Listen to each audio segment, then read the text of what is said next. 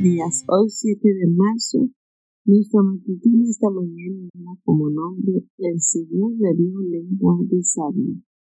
Y nuestro versículo se encuentra en Isaías 54. Jehová el Señor le dio lengua de sabio para saber hablar palabra alcanzado. Despertará mañana tras mañana, despertará mi oído para que escuchen como los sabios. Plutarco, el biógrafo y moralista griego, atribuye a Demócrito esta impactante declaración. La palabra es la sombra de la acción. A renglón seguido, Plutarco aborda la necesidad de hablar con cortesía y afabilidad y de no permitir que nuestra palabra nos den una victoria carnea, es decir, la victoria que hace más mal que bien, puesto que causa la ruina del vencedor. En otras palabras, si tras el uso de un tono inadecuado y una argumentación soez hemos ganado una discusión, entonces habremos perdido la oportunidad de sintonizar las palabras con las acciones que engalanan la conducta de un hijo de Dios. Como esto no es nada sencillo, Plutarco nos recomienda enseñar a nuestros hijos a refrenar la lengua.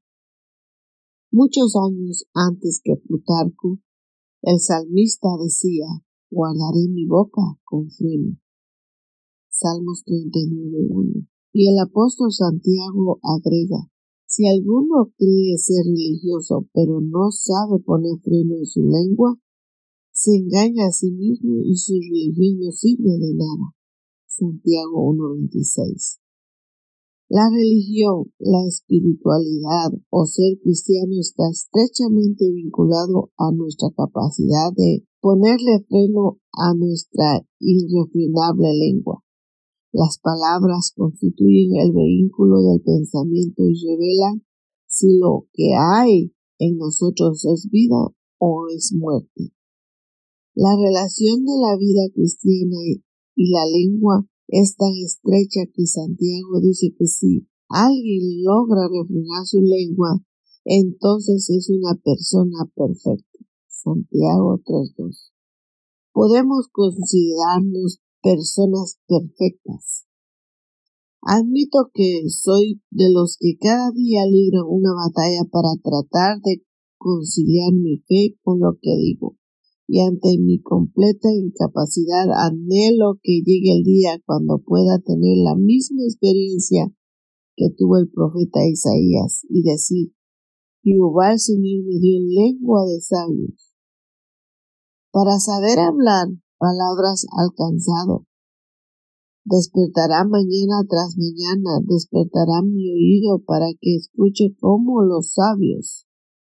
El Señor que le dio a Isaías lengua de sabios también nos dará a cada uno de nosotros y entendiendo que tenemos esta necesidad. Le pedimos ayuda y nos dejamos ayudar por Él, con humildad, cuando tengamos una lengua de sabios, nuestras palabras no derrotarán a nadie, sino que edificarán e inundarán aliento. Que esto sea nuestro deseo todos los días, de mejorar nuestra lengua pedirle a Dios cada día que nos bendiga en hacerlo mejor cada día.